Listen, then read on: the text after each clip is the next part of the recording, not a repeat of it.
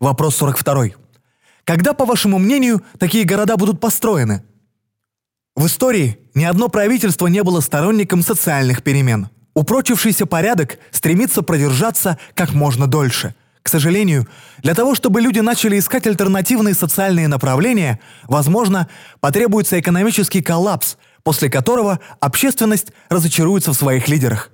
Если информация о социальном направлении проекта не будет широко распространена, люди и дальше будут жить по разрушительным принципам. Мы не можем предсказать, когда социальные идеи проекта Венера начнут применяться.